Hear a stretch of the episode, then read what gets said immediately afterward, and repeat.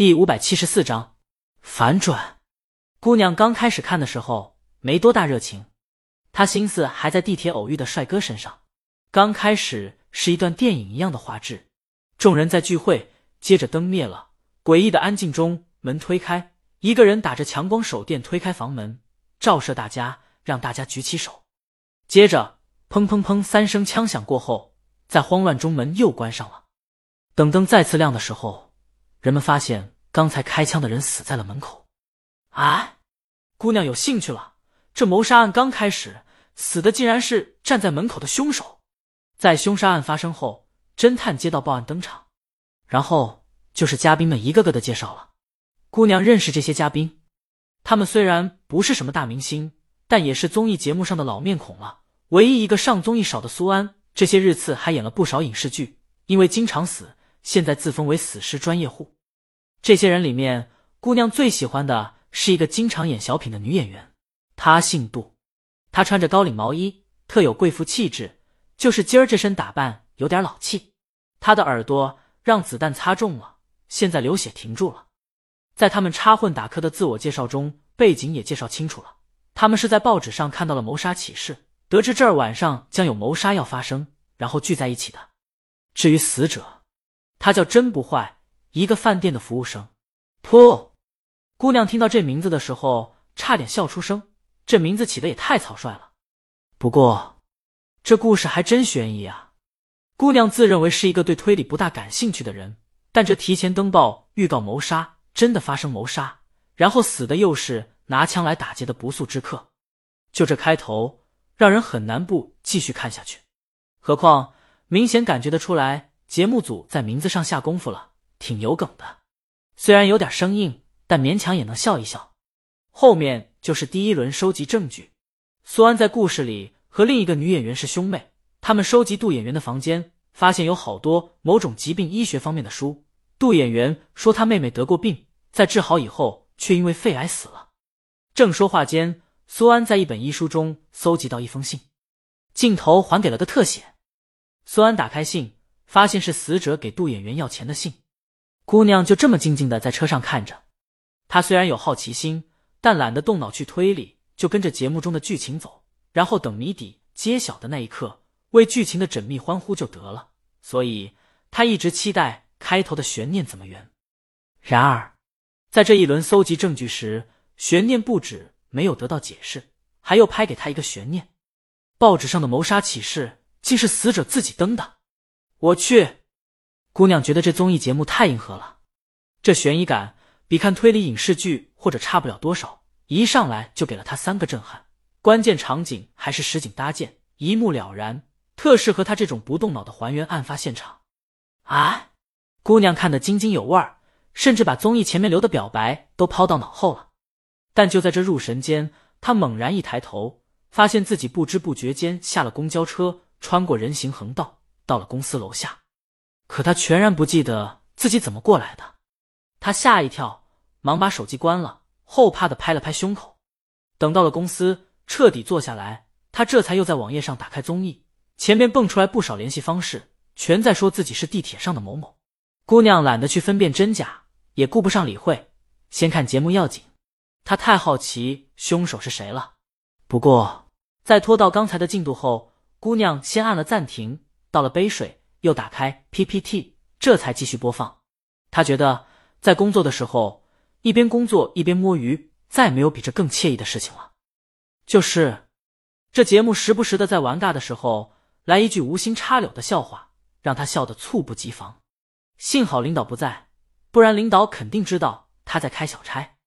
领导不在，但同事在，在他对面的同事探头小声吹了个口哨，看什么的。笑得那么贼，姑娘把节目推荐给他，你看看，挺有意思的。他现在看的差不多了，发现这故事真是高潮频出，悬疑拉满，一对兄妹变情侣，一对兄妹变姐妹，变来变去，把人都变妈了。妈呀！姑娘专门看了一眼综艺节目介绍，推理大师江阳力作。姑娘听过江阳的大名，但没看过他的作品，现在算是领略到他的厉害了。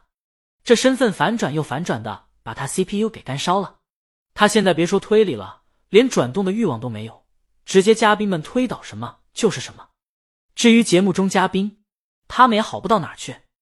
现在最后一轮投票了，竟然还定不下凶手，真的，姑娘可以为作证，这不是苏安他们这些嘉宾智力不行，实在是江阳太变态。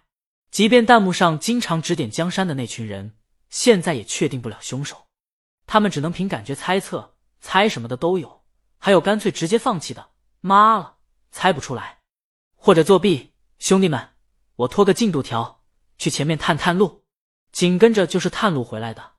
妈了，这线索藏的太牛掰了，不愧是江阳的剧本，碉堡了。苏安早就找到证据了，但又丢了，头剁。剧透的死全家，弹幕上很快就变得一团糟。姑娘对剧透还好，因为弹幕剧透了凶手是杜，她也猜不明白是为什么。这时，节目中开始投票，嘉宾们都投错了，姓杜的演员作为凶手获胜。我去，姑娘服了，这最后竟然还有一个身份反转，原来杜演员的身份竟也是假的，他的姐姐才是遗产继承人，他姐姐带他去治病。他病好后不久，他姐姐因病去世了。他盗用了他姐姐身份，打算继承遗产。刚开始的死者，他是当时医院的护工。杜演员怕他认出自己，所以把他杀了。妈了！姑娘在看到节目最后提示的线索时，整个人对这综艺的推理佩服的五体投地。不愧是江阳的剧本。原来，杜演员身份反转最直接的线索，就是苏安最开始搜集证据时。找到的死者向杜要钱的那封信的书里，就在家信的那一页医书上有一行醒目标注的字：“妹妹治病时所做手术会在脖子上留下疤痕。”而这也是杜演员始终穿高领毛衣的原因。身份反转，反转，再反转。江阳在一本中把一个套路用的轻松写意，毫无漏洞，简直绝了。姑娘震撼之余，打开评分网站，就冲节目这硬核的推理给了节目一个高分。许多观众也给了高分，他们在评论中表示，虽然这档综艺有很多缺点，嘉宾都拘着，表演的不太自然，一些梗、一些幽默还很生硬，但就凭这硬核的推理剧本，就足以得高分了。尤其最后一个身份反转，震惊他们一万年。所以，即便综艺节目才第一集，节目分数就已高达九点五分。梳理下剧情。主线剧情是女主小美因病一直羞于见人，后来姐姐带小美去国外做手术，小美手术很成功。这时两人听说大金融家身亡，琪琪也活不长了，大金融家的大笔遗产将由姐姐继承。就在此时，姐姐感染了流感，转换为肺炎，并在这之后不到一个月便故去。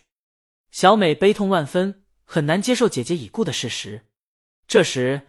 小美偶然发现，其实旁人并不能分清楚两姐妹，便冒名顶替了姐姐，静静等待大金融家老婆死了，好继承遗产。这时，小帅出现了。小帅在小美治病时，同时见过姐妹俩。小美怕穿帮，就设局，在小帅来要钱的时候，让小帅登了谋杀启事，又让小帅在启事上的时间点推开房门，拿着灯照里面。而这时，小美从另一个门绕到小帅身后。开枪打死了他，又弄伤自己耳朵，当做自己被流弹伤了。余下的人是伪造身份来接近遗产的，大概就是大金融家误以为妹妹有一对儿女，如果小美姐姐死了，他们就是继承人。但其实大金融家妹妹只是把一个女儿名字起了个男名字，他们其实是一对姐妹。这对姐妹找到了小美的侄子和侄女，把侄女身份换了，其中一个和侄子成了情侣，并伪装成兄妹投奔小美。至于姐妹中另一个，用另一个身份接近了小美。